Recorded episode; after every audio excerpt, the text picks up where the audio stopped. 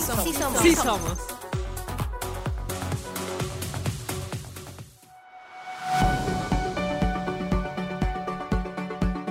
Hola, ¿qué tal? Buenos días, buenas tardes, buenas noches. Yo soy Gracia Alzaga y esto es Sí Somos. Estoy con mis queridísimas amigas y compañeras, Julia y Ana, que vamos a platicar de un tema que creo que es bien, bien importante, como todos los que hemos platicado, pero en lo particular este es una problemática que vivimos todos los días como mujeres, que es el embarazo adolescente. El embarazo, es que no me gusta decir embarazo adolescente tal cual, porque creo que inclusive la palabra adolescente es medio polémica, ¿no?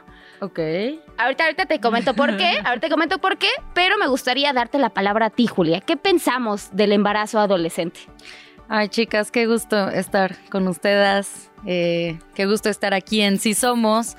Pues sí, es, es un tema que que nos interpela a todas porque pues todas fuimos adolescentes y yo quiero que comencemos imaginándonos nosotras y también las personas, las morras que nos están viendo, las mujeres que nos están viendo, eh, ¿qué hubiera pasado, no? Si nos embarazáramos en la adolescencia. La Organización Mundial de la Salud eh, pone a, las personas adolescentes desde los 10 años hasta los 19 años. O sea, ¿se han puesto a imaginar?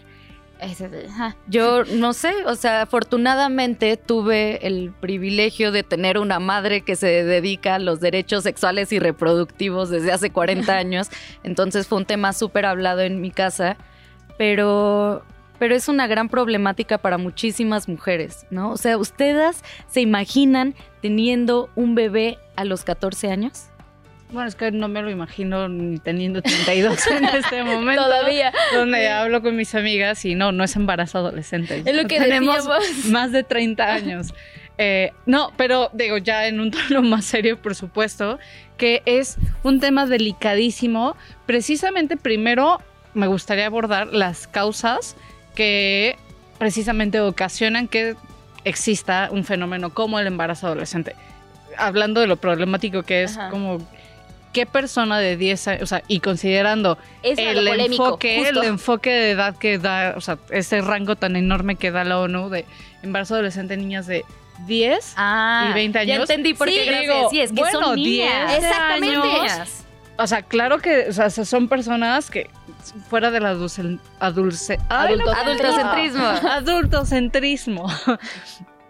Realmente qué capacidad, qué agencia sexual puede tener una niña, porque es una niña de 10 años. Entonces, precisamente esas son las causas más preocupantes, que mucho, o sea, la mayoría, precisamente tengo un dato aquí, la, mayoría de los, de los embarazos adolescentes surge a raíz de, situaciones de violencia.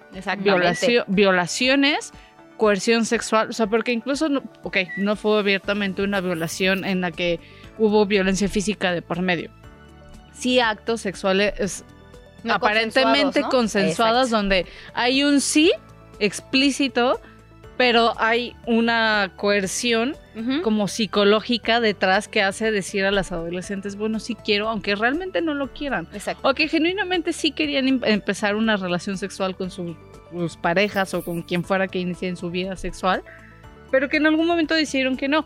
O qué tal que sí deciden, o sea, que sí deciden acceder a un acto sexual, pero su pareja dice sin, sin protección. Exacto. Porque no es, no es el consentimiento solamente a realizar un acto sexual, ¿no? Sí. Entonces, y además, otra de las causas que lo, o sea, y que entonces, que lo, que lo originan, pero que a su vez también hace pensar que es un problema con una solución, o sea, cuyas soluciones aún están lejadas, es precisamente también el poder adquisitivo y el nivel de pobreza en que viven estas personas. Exactamente. Quiero decir una cifra, porque casi, perdónenme, perdónenme, pero a ver, ¿qué pasa? O sea, es sintomático que 58% de los embarazos registrados en México sean eh, sucedan en mujer, o sea, con mujeres que pertenecen a un estrato socioeconómico bajo. Sí. Un solo, solamente un 30%, 34% en estrato medio y solo un 8% en,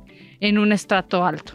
Es que recordemos, y rapidísimo, mi querida, aquí en sí somos, siempre vamos a hablar con una perspectiva de clase. Ah, ¿no? claro, Lo tenemos súper claro. Entonces, eh, los embarazos infantiles, digo, los embarazos infantiles y adolescentes suceden en todo el mundo, pero como dice Ana, eh, las niñas y las adolescentes pobres o sin acceso a una educación formal o de comunidades rurales tienen tres veces más probabilidades de quedar embarazadas. Eh, me gustaría retomar como un poquito de las cosas que han dicho para hacer como ya empezar a hacer cuestionamientos y, e ir como a las soluciones, ¿no? Porque siempre hablamos de las problemáticas, pero hay que hablar también de lo que podemos hacer desde nosotras con otras eh, adolescentes, niñas. Pero voy a retomar eso de que es polémico. ¿Por qué? Primero porque para mí, en una perspectiva muy personal, yo no le llamaría embarazo adolescente, ni le llamaría embarazo infantil, yo le llamaría violación. E- e independientemente, es así, independientemente de la capacidad de agencia que tengan las, las, las mujeres jóvenes. Porque inclusive la palabra mi adolescente... ¿Quién la que- determina? que la- ellas mismas, o sea, porque así como hemos hablado en otros programas sobre los derechos y la autonomía de los niños y las niñas, las mujeres jóvenes también tienen autonomía. Pero sin Ahí acceso va. a información, Exacto, ¿cómo la determinas? Exactamente, ahí te va. Primero, eh, la palabra adolescente viene de adolecer. Yo digo que es polémica y también una perspectiva de derechos humanos ha sido muy cuestionada esa palabra, porque la, la palabra adolescente, inclusive hasta por mencionarla, le quita capacidad de agencia a, Mm. lo- a los jóvenes, a las y los jóvenes, ¿no? Bien. Ahora imagínate cómo mujeres, o sea, ya desde una perspectiva más de las problemáticas que viven las mujeres, en- específicamente las mujeres jóvenes, eh, de los embarazos, de los embarazos no planeados, vamos a decirlo así, embarazos no planeados y que normalmente esa autonomía no puede decirse plena si no viene cargada de qué, de información. Porque lo que decías, eh, no podemos decir que una mujer joven, eh, ok, sí, accedió a tener relaciones sexuales, pero, o sea, y lo hizo totalmente consciente y dijo yo quiero, ¿no? Porque no tiene absolutamente nada que ver el hecho de que tú empieces tu vida sexual a edad temprana a que la empieces a los 20 años, ¿no? Aquí cuál es la, la- diferencia y cuál es como el factor más importante que sea por medio de información, o sea, que tengas, eh, que estés informada y que sepas al momento de tener una relación sexual con otra persona y sobre todo con un hombre, es que puede haber problemáticas de por medio, embarazo o una enfermedad de transmisión sexual. Entonces, son como dos problemáticas que se abordan desde una perspectiva, desde el- sí, desde la autonomía, pero también desde la información. ¿Y qué nos corresponde a nosotras hacer como mujeres más adultas? Hablar justo, no desde el adultocentrismo, sino desde el amor, desde el acompañamiento a una mujer joven y eh, informarles sobre sus derechos sexuales y reproductivos. Claro, a mí eh, en redes sociales me llegan todo el tiempo chavitas, bien chavitas, diciéndome, Julia, estoy embarazada, tengo 15, 16 años, no quiero ser mamá, no estoy preparada para ser mamá, vivo en tal, así que muchas veces sí me escriben de, de zonas rurales, ¿no? Donde pues sabemos que el, el- el acceso al aborto pues es muy, muy complicado. Y bueno, ¿qué les digo a todas esas chavitas? Es tu cuerpo, es tu decisión, es tu vida y la maternidad la vas a elegir. Pero Claro. qué duro que eso no basta. O sea, Sí, claro. eso, o sea, vamos, es un discurso que todas hubiéramos querido escuchar en un momento de angustia, quizá como adolescentes. Seguramente, o voy a hablar por mí, o sea, tuvimos esas alertas de embarazo no deseado. Y, y la verdad es que sí decirle es tu cuerpo y decir es esto. Cuando conocidas y yo misma estuve en una situación en la que tenía que decidir, yo sabía que era mi cuerpo, yo sabía que tal. Y aún así, no te, no te quitas de todo este estigma que Sí, hay sí. alrededor, que, que es un tema relacionado, obviamente, que es el acceso a, a- un- a la interrupción del embarazo, a interrupción legal del embarazo. Hay un estigma que, aunque tú digas fácil, es tu cuerpo, tú decides, no es No, yo fácil sí así lo de decidir. Y, y, y sobre todo, pon tú que tienes autonomía y tienes información para estar seguras. Güey, pero vivo en Es que ahí Sonora, va, donde es que ni ahí va, Yo quiero preguntarles y a ver, deseo. Esperen, solo, solo, solo, sí. solo quiero eh, que yo siempre derivo acompañantas. O sea, yo siempre me aseguro de que esas sí, sí, morras claro. aborten Ay, si es, si Ya hice es, lo mío. si es su deseo. O sea, yo tengo un- una, una red grande de acompañantas de organizaciones, entonces siempre no es solamente que les digo, es tu cuerpo, ve y Así- aborta. no, y no, solo pero- por ti, sino en general el acompañamiento que, o sea, no Julia de dirección, Sí, sino sí. el acompañamiento que podemos y necesitamos dar a, a estas menores. Es que todavía está esta presencia católica de culpa y todo, todo lo que sabemos que rodea el aborto. No es fácil. A ver, yo voy a, aventar una pregunta rápida. A ver. Eh, es, he visto, sobre todo eh, en- de muchas acompañantas, que hablan, o sea, sí de, de la autonomía de las mujeres jóvenes, pero también dicen que, eh, que no sé, ahí es, es lo que me... este, que las mujeres jóvenes de, vamos a decir, 16 años, si deciden tener al hijo, o sea, que si hay, un, si hay una decisión de por medio de decir, sí lo quiero tener. O sea, está claro que cuando dices no lo quiero tener, pues es porque no quiero y, Claro. y ya. Pero ¿qué las lleva a decir sí lo quiero tener? Y que defienden mucho el hecho de que las mujeres jóvenes de 16 años digan sí lo quiero tener. Y yo digo, uy, está fuerte, ¿no? Porque, porque eh, justo el decir la autonomía, la decisión, no nada más viene del no, sino también del sí. Es, es, es, y es, ahí es lo que, por lo menos yo como Porque mujer ¿cómo adulta, las acompañas? ¿cómo las acompañas? O sea, lo- ahí, En su maternidad. Eh, o cuando sea, le es dices no, puedes decirles es tu cuerpo y tu decisión y derivarlas a, pero cuando le dices va, o sea, ¿Quién se hace cargo de ¿quién ese hace- pedo? Exactamente. Eso, eso creo que es lo que, Sí. uy, a mí me da mucho conflicto, porque ¿cómo puede también llegar una niña, una, una mujer joven, a decir sí lo quiero tener? Yo creo que hay factores, que- como los que mencionan, que me voy para allá, eh, de situación de pobreza, de situación de marginalidad, de situación de eh, pues que no tienen estudios, que no tienen la capacidad económica, pero que es lo que les queda. Ahí quiero decir dos cosas, pero justo, o sea, particular, muy puntuales sobre el estudio. Es importante decir que obviamente lo primero que pensamos en un embarazo adolescente es la deserción escolar. Mm. Es importante mencionar que en el caso particular de México, la deserción eh, escolar no sucede a raíz del embarazo, al contrario, Antes. las mujeres, las niñas, adolescentes que por circunstancias decidieron dejar de estudiar, usualmente circunstancias relacionadas con la, con la pobreza, Sí. fueron las que se embarazaron, Sí. Sí. no que desertaron por eso. O sea, el embarazo sucede antes, Antes. de desertar. Digo, la deserción sucede antes de desertar. Mm. Ahora, la pobreza, pero no solamente son factores sociales, también hay esos, o sea, hay factores fisi- o sea, fisiológicos que no vamos a decir solo es ciencia y por eso es irrefutable. Este, no quiero ser esa señora científica, pero a ver, hay factores que pueden poner en riesgo la vida, o sea, son factores de riesgo, Ah, claro. como de que pueden, o sea, tu cuerpo no está desarrollado o preparado aún eh, para tener a lu- o sea, para tener un embarazo y llevar a cabo con, o sea, con éxito. Puedes tener preeclampsia, puedes tener trabajo anemia, que de todos modos es un problema ginecológico generalizado en las mujeres, o sea, muy frecuente en las mujeres, y trabajo de parto prematuro, ¿no? Entonces, a mí- va a empezar eso. ¿Y cómo las acompañas? ¿Y quién se va a hacer cargo de esa crianza colectiva que ya hemos mencionado antes? No, iba a decir que a mí me da, eh, me, me da mucho dolor pensar a una niña de 10, 11 años teniendo un parto. O sea, me da mucho dolor. Y además, o sea, veamos también la parte de los varones, ¿no? O sea, qué varoncito, qué, qué joven, varoncito, ¿no? Qué joven se va a encargar también a los 12, 13 años de, de una paternidad.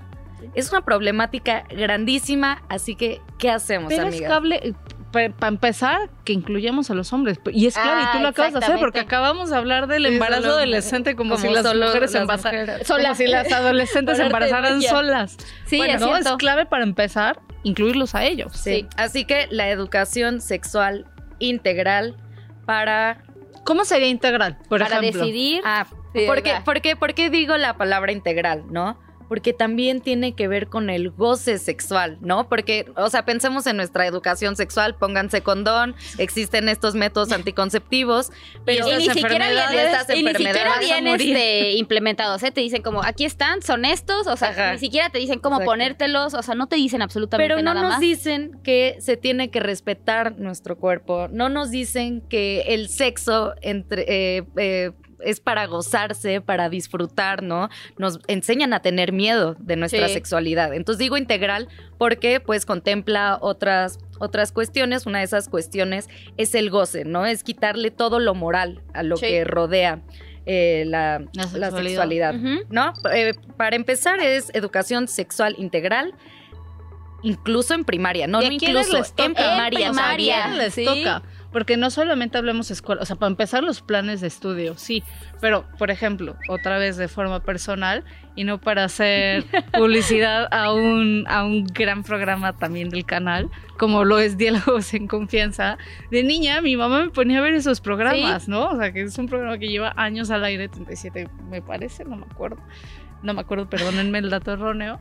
Pero me ponía a ver esos programas y me acuerdo que la primera vez que escuché la palabra condón fue en diálogos en confianza. Entonces, como, con, o sea, volteé con mi mamá y ¿qué es eso?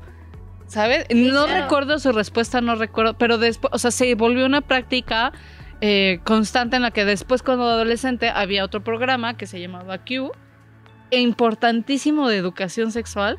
Y quizá mi mamá no se sentaba cara a cara a decirme las Pero cosas Ahí está. como, bueno, yo pasé por esto, y yo no sé, yo no conozco para nada la vida sexual de mi mamá o de mis tías. Ay, o de, sí, o de- que quede y no claro. sé si tengo que hacerlo también, pero sí me dio esas herramientas más allá del Sí. plan institucional. Que, exactamente, o sea, yo o nada sea, ¿a más... quién les toca educar? no? Exacto, aquí les toca educar primero a la sociedad en general, ¿no? O sea, a nuestros papás de primera instancia, exactamente. Eh, de a nuestros padres en primera instancia, primos, hermanos, o sea, to- to- a toda la gente que es nuestro primer núcleo, tanto a nuestras escuelas, ¿no? Porque todavía existe mucha resistencia porque las escuelas nos enseñan educación sexual integral desde la primaria, evidentemente con sus fases de crecimiento, como lo hemos visto en cualquier materia, o sea, no llegan y te enseñan divisiones, ¿no? O sea, en primero de primaria te enseñan a sumar, te enseñan a restar y ya después te enseñan divisiones, ¿no? Y raíz cuadrada y todo. Eh, lo mismo con la educación sexual integral, es por niveles, ¿no? Entonces, eso y nada más por, por último, eh, sobre esta parte para poder ir cerrando, eh, en mi experiencia muy personal, mi mamá sí me enseñaba, eh, o sea, sí, sí me enseñaba y me decía, mira, esto es un condón, mira. O sea, yo tuve una educación sexual maravillosa, maravillosa. Pero eso no me eximió de que a los 16 años, cuando fue mi primera relación sexual y cuando empecé mi vida sexual activa, que fue mucho después, como a los 17, 17 y medio, 18, a cada rato me hicieron una prueba de embarazo. Mm. Porque pensaba que estaba embarazada por el miedo por que me metían, y no mi mamá, sino el miedo que me metía la En sociedad de que me iba a embarazar. Y a pesar de que yo me cuidaba, siempre hubo barreras en las que yo no me permitía disfrutar mi vida sexual hasta este momento que ya soy más adulta. Así es.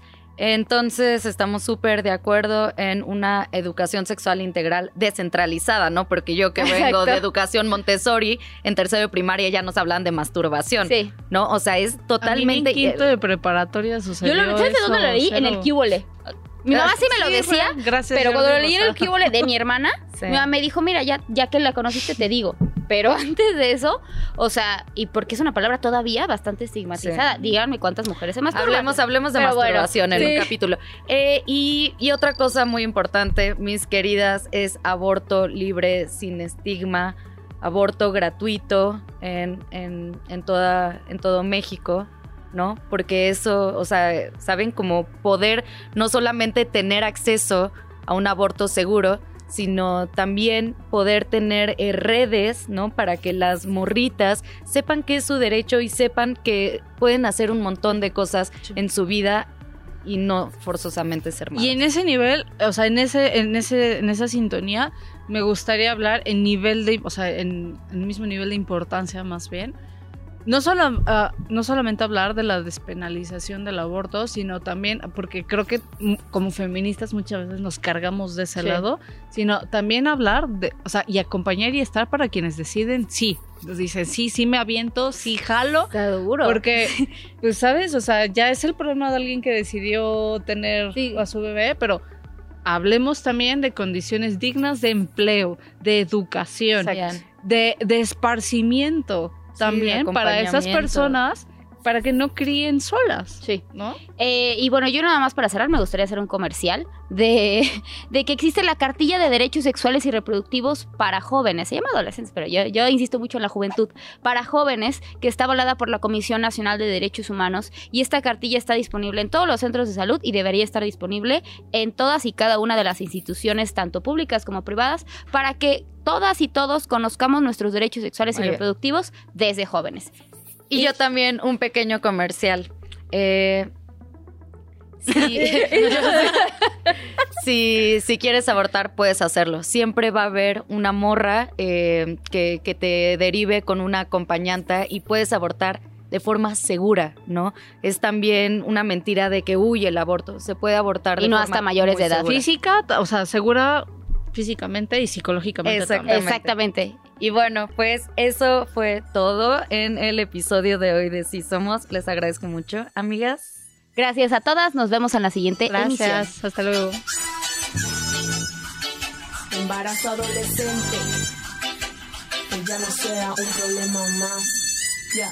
Tu embarazo adolescente. Escucha para que no te lamentes. Piensa en lo que te pierdes. Porque la niñez jamás nunca se devuelve.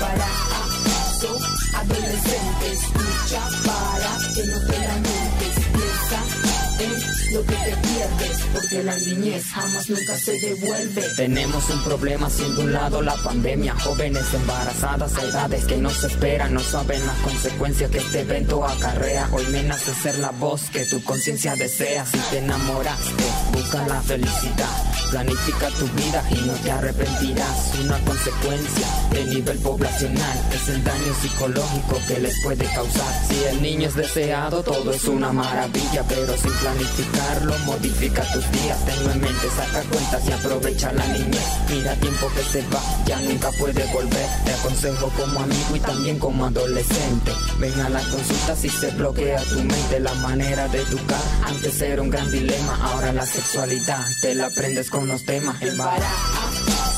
adolescente, escucha para que no te la mientes. Piensa en lo que te pierdes, porque la niñez jamás nunca se te devuelve.